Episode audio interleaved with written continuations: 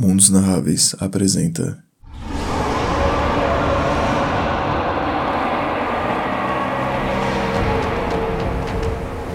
A Presa do Lobo, Episódio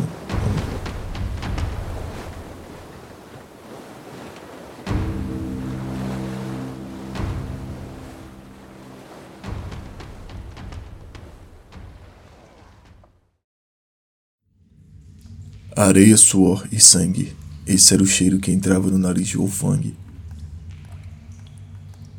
Suas mãos calejadas do trabalho forçado e das horas ali na arena estavam agora com a lama de tom marrom que pingava do teto e escorria por seus cabelos negros. Areia, suor e sangue. A última batalha havia acabado há pouco. Os escravos retiravam os corpos dos lutadores caídos, enquanto os cambistas faziam as apostas entre as multidões. Ele olhara ao teto tentando ver algo por entre as frestas, porém apenas raios de sol ínfimos passavam juntos com pequenos grãos de areia que caíam em seus olhos. Você, A voz de um homem corpulento passava por entre as grades. se prepare. Ele permanecera em silêncio. Apenas levantou e esticou as mãos ao carcereiro para que removesse os grilhões. A grande porta de ferro se abriu e ele caminhou por entre as outras celas. Inúmeros outros esperavam sua vez. Uns ansiavam por ela, outros choravam e lamuriavam. Esses geralmente eram os que caíam primeiro. Escolha. O homem apontava para um estante com várias armas. Wolfgang passou os olhos e pegou uma espada larga e pesada com as duas mãos. Tem certeza? Você não vai durar um minuto lá, garoto. A frase saiu com uma risada sádica. O garoto permaneceu parado em frente ao portão. Segurava a grande espada com as duas mãos e a apoiava no ombro direito.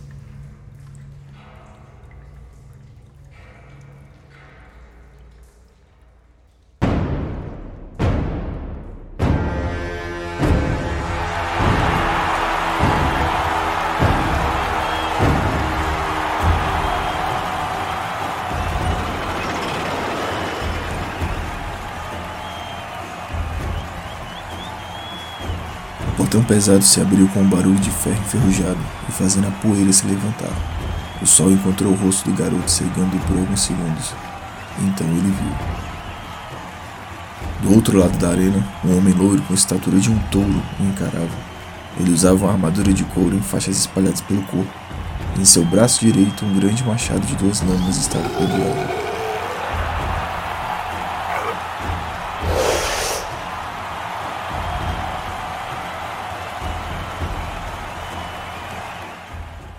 A multidão fez um silêncio ansioso. Do lado direito, um senhor com vestes nobres se levantara de seu trono observando a multidão. O olhar de soberba parou sobre todos os plebeus presentes por alguns segundos, e com o aceno de sua mão, as pessoas voltaram a gritar. O homem correu em direção ao garoto, deixando uma nuvem de poeira para trás. Wolfgang acompanhou toda a movimentação dele indo ao seu caminho. Notou alguns cortes e bandagens improvisadas pelo corpo cicatrizes de batalha espalhadas pelos braços e a perna esquerda que ele não apoiava com tanta força. Segurando o machado com as duas mãos, ele girou o torso e desferiu o primeiro golpe, cortando o vento e a poeira da arena. O garoto pulou para trás, fazendo com que o machado passasse zunindo ao vento. A espada larga, ainda apoiada em seu ombro direito, tinha um metro e meio de altura e deveria pesar cerca de seis quilos, e mesmo assim ele movimentava naturalmente. Seu semblante era o mesmo e seus olhos fitavam o adversário. O guerreiro avançou novamente, girando o machado com toda a sua força e bravejando um urro de guerra. As lâminas colidiram e um barulho de metal ecoou na arena. O homem chutou. O garoto caiu agachado e uma de suas mãos estava ao chão. Ele perceberam do lado esquerdo da armadura de couro, uma fivela apertava o tronco e prejudicava o equilíbrio dele. Provavelmente estava sentindo dor, e por isso não conseguia usar o machado perfeitamente daquele lado. Era ali que ele iria atacar. Continuou então parado na posição, esperando o momento certo. As mechas loiras escorriam molhadas com suor pelo ombro do homem. Ele chegou caminhando em passos devagar e com um riso de vitória estampada na face, fazendo com que sua sombra cobrisse o garoto prostrado ao chão. Ele pegou o machado pelo cabo e levantou o máximo sobre sua cabeça, pensando em cortar verticalmente. Mal perceberam que estava contra o sol. O Wolfang mexeu a lâmina da espada refletindo a luz solar contra os olhos do adversário, fazendo com que ele cerrasse o sangue, e então girou a enorme espada. O gume passou pelo lado esquerdo, lacerando tudo que havia de carne ali. Sangue quenteou no rosto do garoto e partes de entranhas começaram a escorrer para fora. O homem caiu de joelhos, derrubando um grande machado ao lado. Tentou segurar parte dos órgãos que fora caindo com ambas as mãos em um movimento de desespero, e então tombou. A multidão ficou em silêncio por um segundo, então explodiu em uma gritaria eufórica. Um garoto acabara de matar um colosso ali na frente de todos, e isso os enchia de alegria. O garoto caminhou até o portão calmamente. O carcereiro o encarava com uma cara de surpresa e boca aberta. Eu não sei como fez aquilo, garoto. O tom de sua voz não tinha mais desdém. Era de um professor que viu um aluno ruim tirar uma nota alta. As pupilas de Wolfang o fitaram. Não era uma encarada normal. O carcereiro sentiu aqueles olhos amarelos adentrarem sua alma. Nunca vira tanto ódio e fúria em um olhar como aquele. Porém, por fora o garoto continuava calmo e sereno. Ele entregou a espada e estendeu as mãos. Hoje não, filho. Pode descansar as correntes. O garoto fez um sinal de aceitação com a cabeça e caminhou pelo corredor estreito.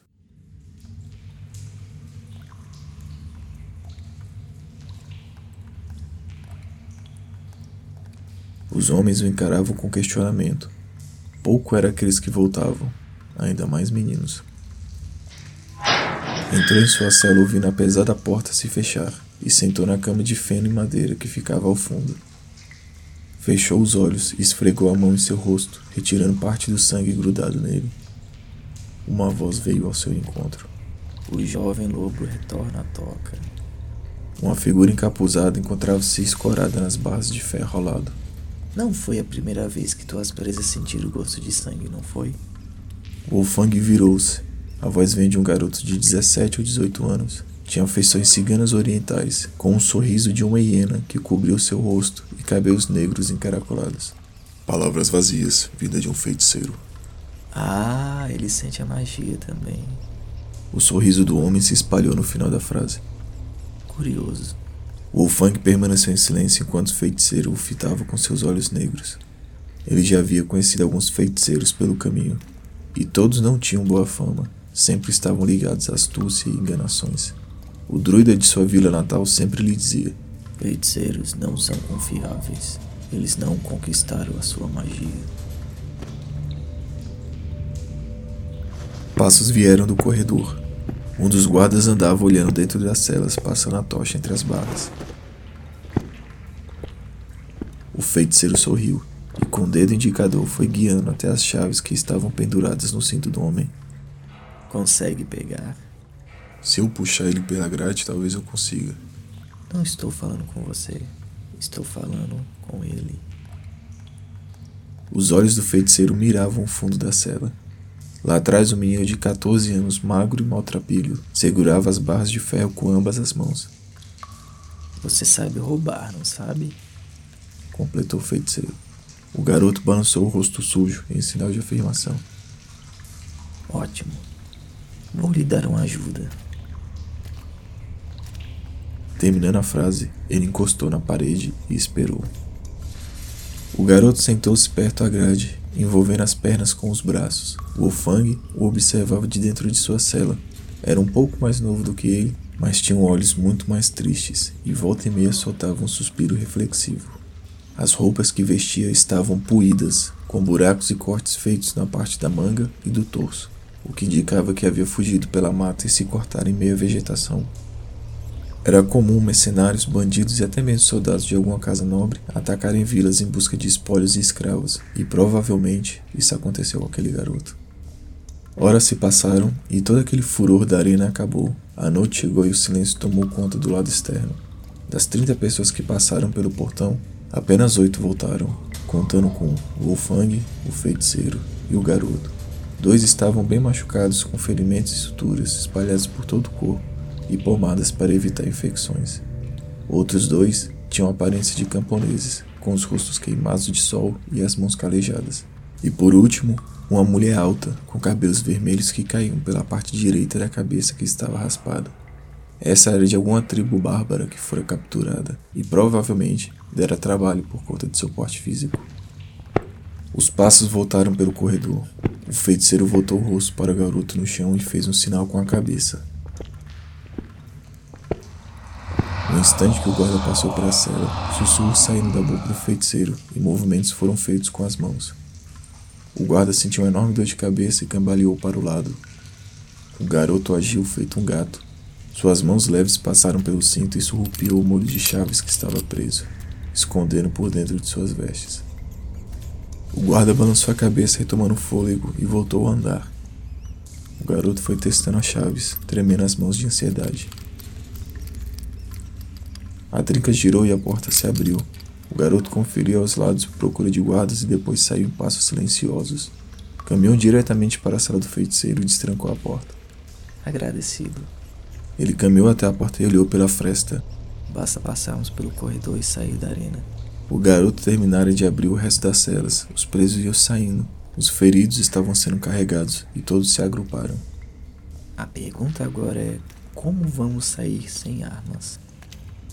Um barulho de madeira quebrando veio de uma das celas, e segundos depois saiu a mulher com um pedaço de quase dois metros de madeira da cama que tinha acabado de arrancar, apoiado nas costas, e um outro menor que passara o Wolfgang. Isso resolve. Eu vou com ela na frente e você cuida da retaguarda. Não economize magias. Disse Wolfgang colocando foco na última frase. O feiticeiro assentiu com a cabeça. Todos se posicionaram e um rompante a porta se abriu. Os guardas sentados assustaram e tentaram levantar, porém não conseguiram. A Bárbara apertou as mãos e golpeou. A ripa de madeira maciça desceu em uma meia-lua, estalando na cabeça do guarda, fazendo que voasse pedaços de crânio e massa encefálica por todo o cômodo. Wolfgang acertou o segundo guarda no queixo, abrindo uma parte da boca e deixando-o inconsciente, derrubando sua espada e uma faca. Os outros adentraram no corredor quando os corpos caíram ao chão, Wolfgang pegou a espada de um dos guardas e ofereceu a outra à mulher, que recusou segurando um porrete com as mãos. O garoto maltrapilho abriu a porta e todos deram de cara com a cidade vazia, onde o único movimento que havia era de guardas patrulhando de um lado ao outro.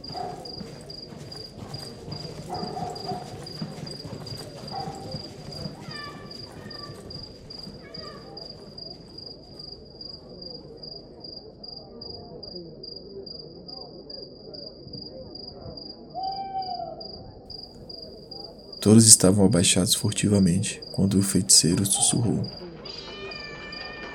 Ali é o estábulo. Podemos passar por aquelas barracas e roubar os cavalos.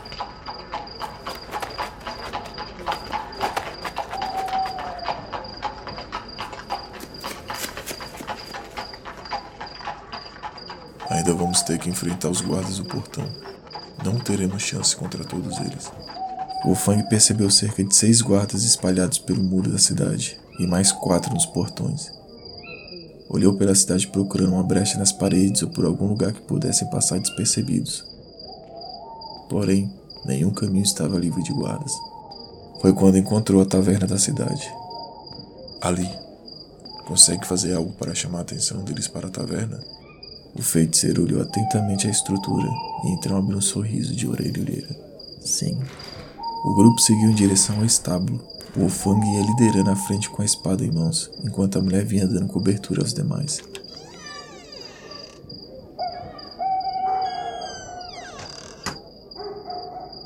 Quando entraram, os cavalos ficaram inquietos. Logo os camponeses foram os acalmando, passando a mão nas faces dos animais.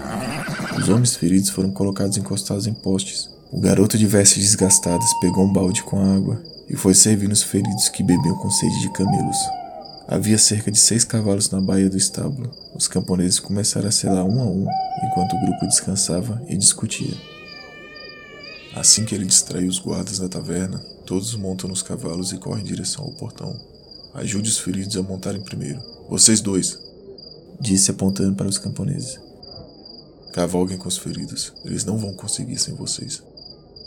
Os homens acenaram com a cabeça e terminaram de ajeitar os cavalos.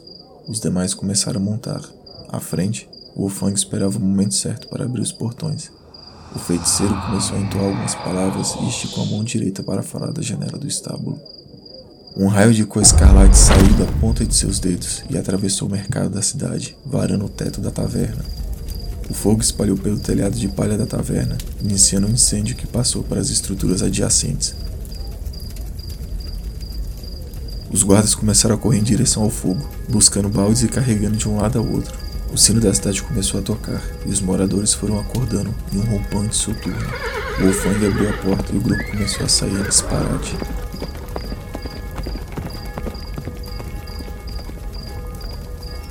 Quando foi montar seu cavalo, viu ao fundo o feiticeiro caído encostado ao chão e o garoto tentando reanimá-lo. O portão de trás se abriu e dois guardas entraram correndo com armas em punho. Wolfang correu, passou em direção pelo garoto que puxava o feiticeiro em direção ao cavalo e golpeou. Um tilitar de metal gritou no estábulo. O guarda havia bloqueado o golpe com a sua espada. Wolfang aproveitou a brecha e bateu com o pomo de sua arma, acertando o nariz do oponente, e com um giro de quadril golpeou novamente. A lâmina passou pelo pescoço do guarda, travou em uma das vértebras e ficou presa. O outro se aproximou visando estocar seu flanco. Ele tentou puxar a espada presa com força, porém sem sucesso. Um som de metal zunia passou pelo seu lado direito e um barulho de carne sendo perfurada surgiu. Quando virou a face, o homem estava tombado com uma faca cravada ao crânio. Lá atrás, o garoto sujo de vestes surradas ofegava. Seus olhos agora não tinham tristeza ou medo, mas uma angústia e ansiedade. O Fang largou a espada e correu em direção ao garoto. Apanhou o feiticeiro pelo ombro direito e o colocou montado em seu cavalo. Obrigado. O garoto fez um sinal de afirmação com a cabeça e subiu no mesmo cavalo que estava o feiticeiro. O Wolfang montou e os dois cavalos saíram em fuga. O fogo tinha tomado conta de metade do mercado e de parte da área oeste da cidade. Os cavalos passaram por ele e atravessaram o portão afora. No começo, seguiram pela estrada comercial feita de pedras, porém cerca de uma hora depois cortaram o caminho pelos montes e adentraram em uma floresta. Provavelmente a guarda os procuraria depois de apagar o incêndio e estariam muito visados nas estradas comuns.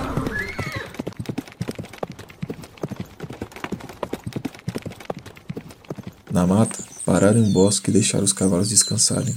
Wolfang saiu olhando o local, procurando pegadas de algum animal ou pessoas. O garoto ajeitava o feiticeiro encostando em uma árvore. Ele recobrou a consciência assustado, segurando o garoto pelos braços. Onde estamos? Em uma floresta ao norte da cidade. Você desmaiou. Às vezes acontece quando me esforço demais. Ele apoiou no tronco da árvore e se levantou. Onde estão os outros? Eles foram à frente. Nós ficamos atrás para poder te ajudar quando você estava caído. O feiticeiro olhou para os dois com um ar de questionamento. É, Parece então que levou uma a vocês. O homem fez uma reverência se curvando. Mizuti de Telgandur, a seu dispor. Não nos deve nada. Nós fizemos o que tinha que ser feito. Ah, não, amigo. De onde eu vim, isso é extremamente raro. Talgano sempre paga uma dívida.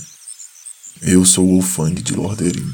Ele virou para o garoto e perguntou: E você, quem é? O garoto recuou timidamente e depois soltou com a voz baixa: Anak, senhor. Não há senhores aqui, apenas homens, e você salvou a minha vida essa noite. O Wolfang colocou a mão no ombro direito do garoto. Sou eternamente grato a você. Anak sorriu timidamente e balançou a cabeça em um tom de afirmação. Então, senhores, para onde vamos agora? Perguntaram a Mizuti, esticando os braços e espreguiçando. Vamos para Lorderim. Ah, que foi, Lobinho? Sentiu saudades de casa? As palavras saíam por um sorriso de Mizuti. E com um semblante frio, Wolfang respondeu: Não. Eu vou matar um rei.